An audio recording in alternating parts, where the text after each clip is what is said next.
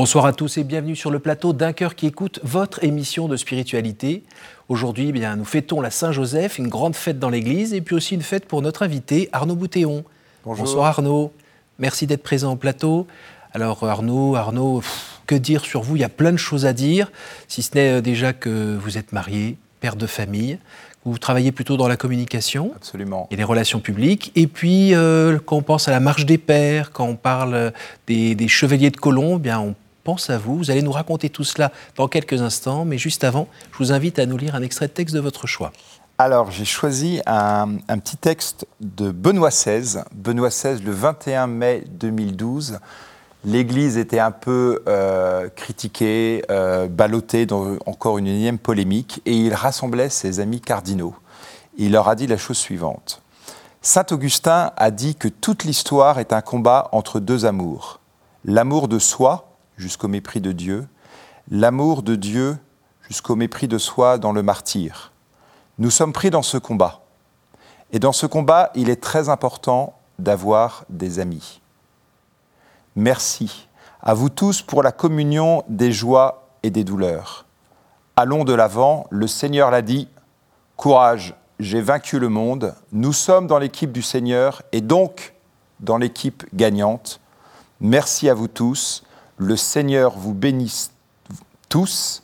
Et il termine en disant Levons nos verres.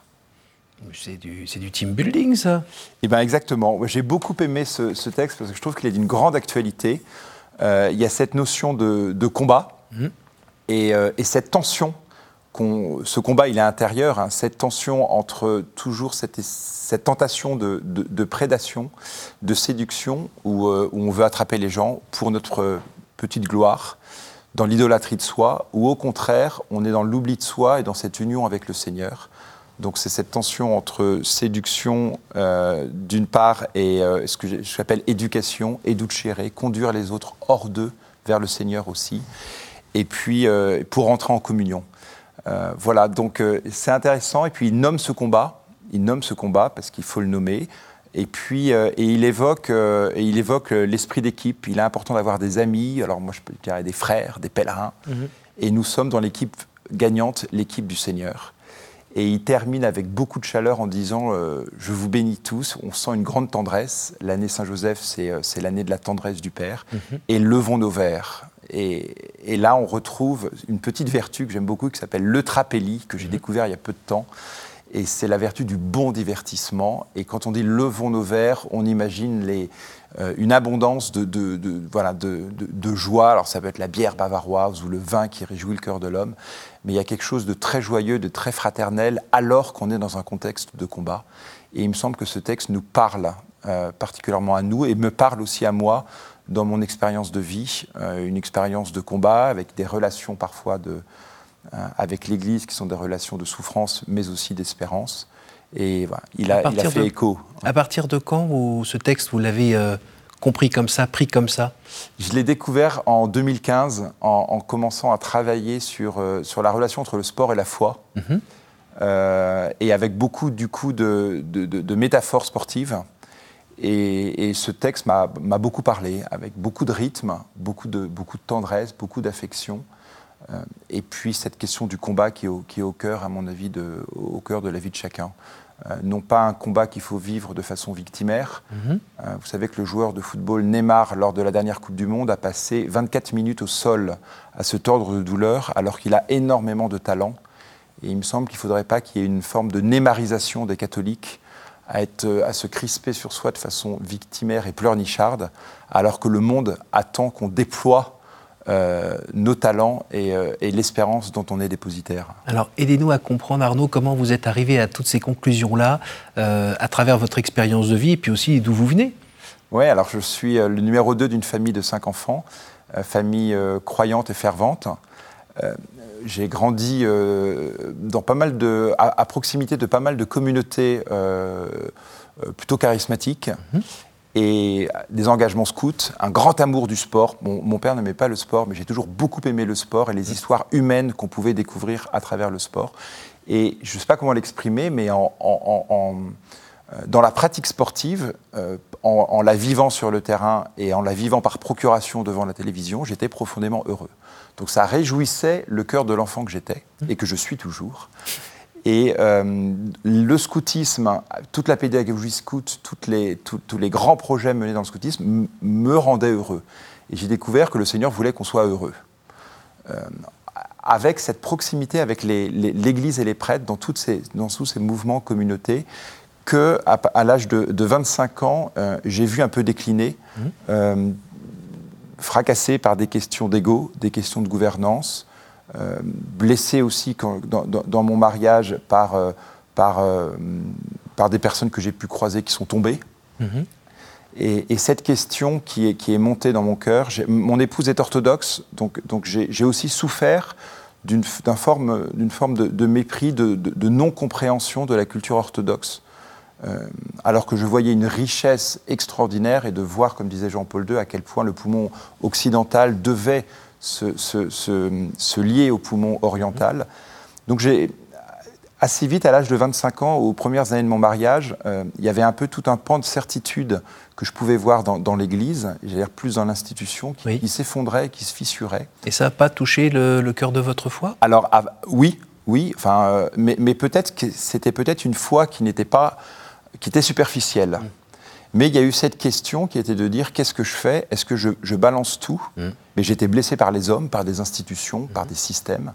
Ou est-ce que je fais un pas en avant en, essayant euh, de comprendre le sens de tout ça, d'aimer un peu plus cette Église et de la servir? Et j'ai lu récemment un texte de, Benoît XVI, qui était encore un autre de Benoît XVI, mmh. qui était intéressant. Il disait Nous devons supporter l'Église. et, la supporter parce que parfois elle est souvent insupportable, mais la supporter aussi comme on est supporter d'une équipe de sport, parce qu'elle est sainte dans ses difficultés à être sainte.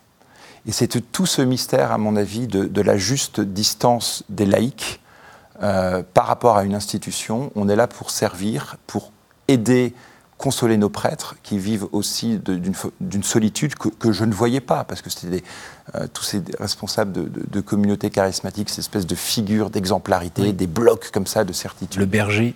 Euh, exactement, le berger, et nous on était des troupeaux bêlants. Mm. Et, là, euh, il me semble, la, grande sagesse de l'Église, dans l'élan aussi du, du Concile, c'était de dire que tous les laïcs sont appelés à la sainteté, que nous sommes l'Église, et que nous devons être épaule contre épaule avec les pasteurs dans la singularité de nos vocations. Alors, vous étiez là-dedans et en même temps, vous étiez euh, père de famille et en même temps, vous étiez dans votre travail euh, bien impliqué dans, un grand groupe.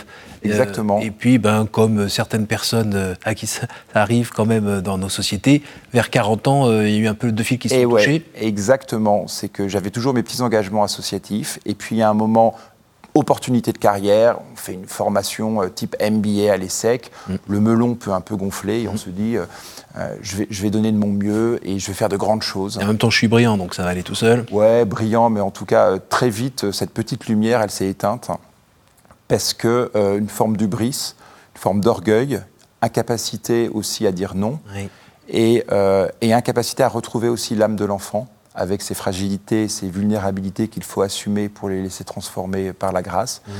Et donc, je suis parti dans une expérience professionnelle où je travaillais 14 heures par jour, j'avais mes 200 mails qui, me, qui, tombaient sur ma boîte. Je voulais tout traiter, je ne savais pas dire non, je n'avais pas non plus le courage ou la vérité de peut-être me séparer de certains collaborateurs. savoir déléguer aussi, c'est pas. Exactement, savoir déléguer, c'était un principe de subsidiarité. Je refusais aussi de voir des amis, donc euh, bah, je refusais la gratuité dans mes relations, où, où, toutes mes relations étaient finalement instrumentalisées pour mon job et pour ma réussite et ma gloire. Donc qu'est-ce qui est arrivé? J'ai explosé en vol, explosé. Et là, les premiers symptômes, c'est l'incapacité à sourire. On perd la joie. Je, voulais plus. Je, courais parce qu'il fallait de façon hygiéniste courir. Donc la, joie sportive disparaissait. La prière était sèche. Hmm. Donc mécaniquement, c'était la prière du pauvre en même temps, elle était belle, mais je me souviens à la, fin de la messe, je mettais mon petit lumignon en disant Vierge Marie, aidez-moi. Mais, et je me disais, je ne verrai, euh, je n'arriverai plus à sourire à mes enfants. Et dans la vie de couple aussi, madame, les enfants Elle a été, Mon épouse a été extraordinaire. Et j'ai vu aussi les miracles de la, de la vie de couple, c'est que tu en as un qui, qui met un genou à terre, l'autre trouve les, les- les- les ressources, mais d'ordre surnaturel, pour nous aider. Et, je- et- et- et quand le conjoint met un genou à terre aussi, il faut- je, trouverai les ressources. Euh, parce qu'il y a eu des expressions de besoin. Je pense que ça a été porté dans la prière, mais pas que. C'est-à-dire qu'on n'a pas eu la tentation de, de- de- de spiritualiser aussi ces difficultés. Je suis allé voir euh, des psys. Ah oui. Euh, j'ai travaillé sur moi-même, sur mon enfance, sur des blessures, euh, sur, des, euh, sur des situations que je n'aurais pas dû accepter et que j'ai acceptées. Et donc c'était tout un travail aussi sur mon identité d'homme, Mm. de père, euh, de serviteur et donc aussi de chef Alors, y a, qui a été effectué. il y a Ouais. Saint-Joseph qui est pas loin finalement. Et alors voilà. Ça tombe bien puisque. Et il y a eu ces marches, il y a eu ces marches, ces pèlerinages euh, d'hommes. Mhm. Je dirais plus d'hommes que de pères de famille parce Mhm. que euh, Saint Joseph, c'est une, figure d'homme où, où on comprend. euh, D'abord, on, est- on- on crie vers Saint Joseph parce que les enjeux matériels où on se projette euh, avec angoisse et nervosité face à l'avenir, souvent, c'est souvent des, des questions matérielles de père de famille parce qu'on on doit nourrir ses enfants, apporter à nos épouses la sécurité qu'elles Ça, il a demandent. connu. Et il a connu. Il a connu. Même s'il n'en a pas parlé beaucoup, beaucoup. Hein. Il n'a pas beaucoup parlé. Il a, il a- il a- il a parlé de, de sa vie, on ne connaît rien. Oui. Ensuite, il a parlé à, ce, à, ce, à Cotignac, à cet homme, mais je vais en parler tout à l'heure. Et donc, c'est un cri vers Saint-Joseph, euh, un cri de sécheresse, un cri vraiment, euh, j'allais dire, tripal. Et puis, euh, et puis une, une consolation, et puis des gestes qu'il a pu poser. parce qu'on le met au défi, Saint-Joseph, quand, on est- quand on est vraiment dans la difficulté, dans la sécheresse et dans l'aridité. Et puis, il a répondu.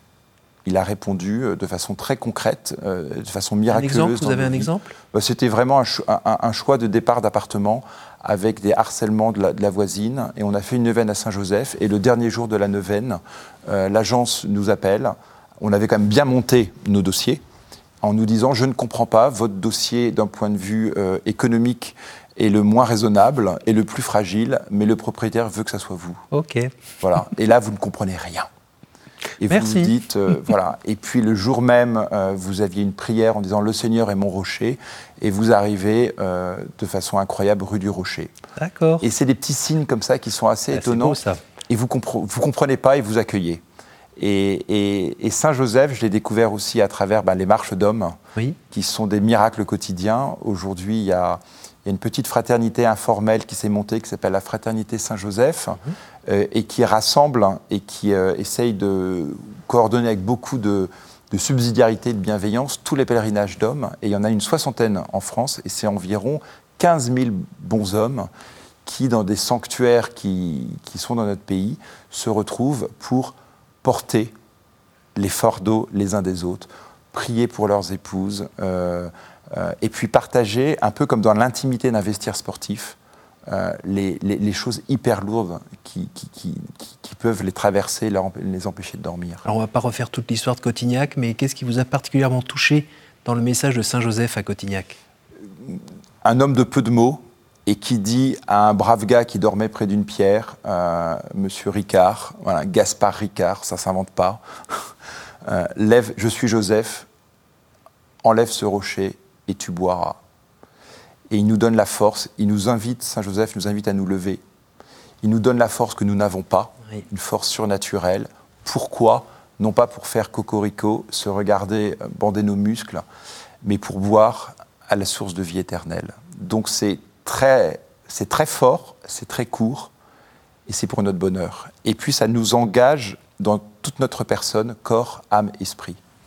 Vous avez fait une autre découverte euh, il y a quelques années, il y a je crois à peu près sept ans, Ouais. avec les, les Chevaliers de Colomb, que certains connaissent comme un grand groupe en Amérique du Nord, euh, qui, qui est euh, une sorte de soutien à l'Église, notamment financier. Ouais. Et ça s'est un petit peu développé en France. Racontez-nous Exactement. votre implication dedans. Alors exactement, c'est quand j'étais sec et quand j'étais un peu au fond du gouffre, un ami évêque m'a dit mais regarde, tu aimes le sport, tu aimes l'Église, tu vois le besoin qu'ont les prêtres d'avoir des, des amis et des frères, regarde ce qui se passe aux États-Unis. Moi, j'en avais entendu parler en travaillant dans le sport parce qu'ils avaient créé ce qu'on appelait les Special Olympics, qui étaient des jeux handisport pour célébrer à travers le sport la, la beauté et, et la gloire de l'être humain. Et donc, c'est des compétitions sportives pour des enfants, euh, pour des jeunes euh, trisomiques, euh, souffrant de handicap, etc. Et l'élan, c'était un élan sportif extrêmement joyeux avec beaucoup d'enthousiasme. Et moi, j'aime l'enthousiasme des anglo-saxons. Ils ont un esprit pionnier et ils vont de l'avant et ils s'excusent pas. Ils s'excusent pas quand ils montent des projets. Donc ça m'avait pas mal plu. Et là, j'ai découvert ce, mouvement des, des, chevaliers de colons et j'ai voulu, pour bien comprendre, euh, accéder à la, vision du fondateur, qui, était qui vient d'être béatifié, 31 octobre 2020. Bienheureux Michael Joseph McGivney. C'est pour ça que l'Église nous donne des signes pour les temps dont on a besoin. Et donc, il était sous le patronage de Saint Joseph. Et ce prêtre de paroisse, euh, dans, une Amérique euh, où les catholiques étaient très minoritaires, euh, voit des hommes catholiques en perdition, dans une grande précarité financière. Donc, son premier besoin, c'est de dire il faut que je les sorte de la misère. Et il a créé, de façon très simple, une mutuelle où chacun épargnait pour se soutenir les uns les autres quand un était malade ou un décédé, pour soutenir la, femme et les enfants. Mhm. Donc c'était le premier besoin euh, un peu d'ordre matériel pour que le matériel soit à sa place, c'est-à-dire qu'une place secondaire. Et on dit souvent, avant de parler du Christ euh, à quelqu'un dans la rue, donne-lui ton manteau. Et, je trouve ça assez pragmatique et très concret. Et ensuite, il a vu ce besoin pour, les, pour des hommes un peu paumés, en proie à pas mal d'addictions, de, partager leurs difficultés, de prier ensemble. Et il a créé cette confrérie d'hommes euh, qui vivraient euh, l'esprit de charité, d'unité et de fraternité dans le service. Et la, et la fraternité, elle ne se décrète pas, elle se vit quand on transpire ensemble et quand on se décentre et qu'on ne se regarde pas. Il a, il a placé le mouvement euh, sous le patronage de, de, Christophe Colomb, qui était une figure catholique, à l'époque vénéré et admiré aussi par les protestants, et pour que les, catholiques se sentent citoyens américains. Et, il, y a eu ce quatrième euh, principe qui était le patriotisme, qui n'est pas là pour, euh, pour faire cocorico en disant je suis fier de ce pays, mais réellement pour servir le bien commun et vouloir que les gens euh, qui partagent le même air que nous, qui foulent le même sol que le nôtre, soient des saints. Et la vraie vision du patriotisme, c'est ça. Et la charité est le principe de base, j'allais dire, c'est ce qui crée le lien social. Donc, euh, le besoin pour les hommes d'être dans des confréries avec, avec comme un esprit d'équipe, euh, avec une identité forte, pour éviter aussi que euh, les, les, hommes qui réussissent matériellement aillent vers des sociétés secrètes. Le deuxième besoin, c'était le besoin pour les prêtres de pouvoir s'appuyer sur ce qu'il appelle euh, des band of brothers, mhm. des bandes de frères. Mhm. et, on voit avec la petite expérience française que les prêtres sont heureux euh, de cette fraternité avec les hommes. Mhm.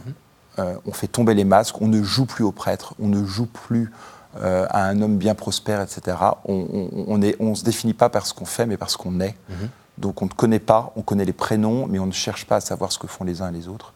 Donc le deuxième besoin, c'est cette proximité avec les prêtres. Et moi, j'ai vu des prêtres en grande souffrance, des prêtres qui sont tombés. Donc ça faisait écho à ce que j'avais dans mon cœur.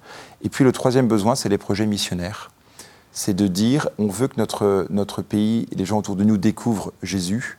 Donc comment est-ce que, en travaillant ensemble, avec euh, notre ingéniosité et nos talents, on peut faire annoncer Jésus à travers plein de projets? Et c'est ces trois piliers, moi, qui m'ont inspiré. C'est une société, une association alors c'est une confrérie. Confrérie. Et, c'est une, une, association. Alors aux États-Unis, il y a un pan d'activité comme au Canada qui est dédié à une activité financière qui est cette mutuelle d'assurance vie, conformément à la vision du, euh, du fondateur. Et puis ensuite, il y a, euh, il y a ces associations qui sont tout autour des paroisses et qui, qui conduisent les hommes à mettre leur énergie, et c'est là qu'on retrouve l'esprit chevaleresque, mettre la force qui est en moi au service du bien, au service de la charité autour de la paroisse. Donc vous, ça vous permet personnellement d'agir Ouais. Et en même temps, ça vous soutient, ça a été comment votre foi? Exactement. Qu'est-ce que, par cette vie de fraternité, qu'est-ce que ça vous a permis de faire grandir en vous ou de voir grandir en vous? Alors, il y, a clairement ce qu'on vit aussi dans les pèlerinages de Père, au moment des réunions euh, mensuelles des chevets de colons qui durent une heure. Hum. Et donc c'est très timé, c'est très méthodique. Il y a un moment très important qui s'appelle le bien de l'ordre, où comme dans, un vestiaire sportif, ce qui se partage ne sort pas, mm. et on partage nos difficultés, nos tentations, nos chutes, nos fardeaux, les nôtres et éventuellement ceux d'autres personnes qu'on peut voir euh, en souffrance autour de nous, pour que l'entraide, la charité puisse se déployer avec beaucoup de tendresse et de discrétion. Et, moi, ça m'a permis très clairement, dans les moments où j'étais pas bien, de demander la prière de mes frères Et puis, ça m'a permis aussi de voir euh, dire, la, puissance de la Providence pour pouvoir très concrètement aider les uns les autres dans le besoin. Donc, c'est cette, euh, cette forte tendresse qui unit les hommes. Donc, il y a un mélange de virilité, parce que la vire, c'est cette vertu, cette force qui est en nous, orientée non pas au service de la prédation, mais au service de la communion et de la tendresse. Et donc, ça, ça, ça nourrit, mon, ça nourrit mon cœur d'homme. Euh, je vois aussi qu'il y, y, y a, des difficultés. Euh, quand on aide l'Église, on se heurte à des difficultés. On a des personnes, des hommes aussi qui, sont, qui souffrent mhm. euh, gravement. et en se décentrant, en ne se regardant pas, on, dans la charité, la rencontre fraternelle, on, est fortifié. Est-ce que vous pouvez nous dire encore un petit mot sur la place de Saint Joseph dans votre vie, dans votre quotidien? Bah, C'est cet homme de la tendresse, cette figure vraiment de la tendresse. Euh, cet homme robuste qui parfois ne comprend rien, euh, mais qui euh, a son fiat comme le fiat de la Vierge Marie. il a eu des songes et puis il a, il a discerné, il a décidé, il a agi et il a assumé. Et je trouve que ces quatre étapes sont, très importantes dans, la vie d'un homme.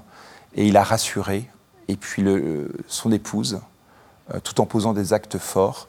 Euh, et, puis, euh, et puis je pense que l'enfant Jésus, il lui, a, il lui, a, transmis des choses très fortes, très belles. Je pense souvent dans nos vies d'hommes à cette phrase de Lévinas, ce triptyque euh, accueillir, célébrer, transmettre. il a accueilli des choses qu'il ne comprenait pas, mais il les a accueillies, il les a intériorisées, il a célébré, comme tout à l'heure Benoît XVI qui disait Levons nos verres. les chrétiens doivent célébrer la vie. On doit célébrer la vie, on ne doit pas avoir peur du monde, euh, on doit transformer le monde de l'intérieur pour annoncer le Christ. Et puis il a transmis parce qu'on a une responsabilité. Et, comme Saint Jean-Baptiste est effacé pour que l'autre grandisse, je pense que le Père doit, doit s'effacer pour, pour faire grandir euh, ses enfants ou les gens qui lui sont confiés. Donc ça peut être ses collaborateurs, ses frères dans une confrérie, ses amis pèlerins. C'est ça qui, c'est ça qui nourrit. Vous qui avez été euh, dans la barque où Jésus était en train de dormir en pleine tempête, lors de cette crise il y a quelques années, euh, aujourd'hui, euh, si une crise comme ça devait revenir, vous feriez quoi? Vous regarderiez où? Euh, Il y a toujours la prière, la, prière, mais pas que. Il y a les frères. L'expression de besoin permet le déploiement de la charité.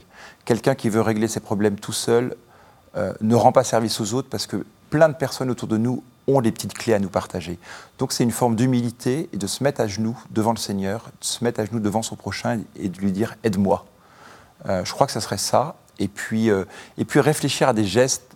Moi, quand je m'en suis sorti, entre guillemets, je commençais à, à remettre le couvert avec beaucoup d'amour, à ranger mes affaires, euh, se replonger dans ce que Simone Veil a, écrit autour de l'attention, d'être à 100% dans la relation à l'autre, à 100% dans, la, dans ce qu'on fait, et donc de se déconnecter des mmh. écrans, du bruit, de, de, tout le virtuel, pour replonger dans l'instant. Je crois que ce serait ça. Ouais. On arrive à la fin de cette émission, c'est le moment des questions courtes, réponses courtes. Est-ce que vous pourriez me dire un, chiffre entre 1 et 8 7. Quelle image vous faites-vous du paradis? Consolation et choix. Entre 1 et 7 4. Quel est le personnage ou le saint que vous aimeriez retrouver au ciel? J'aimerais bien voir Don Bosco parce que je pense qu'on rigolerait bien avec lui. Il vous ferait un tour de magie? Ah, Exactement. On ferait de la gym avec lui et du sport. Elle est entre 1 et 6 euh, 3. La pire idée fausse qu'on se fait de Dieu, selon vous? Un, un Dieu qui juge. Alors que Alors que c'est un Dieu tendre qui accompagne et qui élève. Merci beaucoup Arnaud. Merci à vous. Merci d'être venu nous, partager euh, ces, moments de votre vie, ces, grands moments de votre vie, et puis euh, cette foi qui vous anime, cet amour de Saint-Joseph, hein, forcément aujourd'hui, on, le fête dans, l'Église universelle. Merci beaucoup, merci à vous tous euh, pour votre fidélité. Si vous voulez en savoir plus sur les chevaliers de Colomb, eh n'hésitez pas à aller sur, sur le site indiqué en bas de l'écran. Et puis évidemment, pour revoir cette émission et la partager autour de vous, toujours le site de KTO, www.ktotv.com. À la semaine prochaine.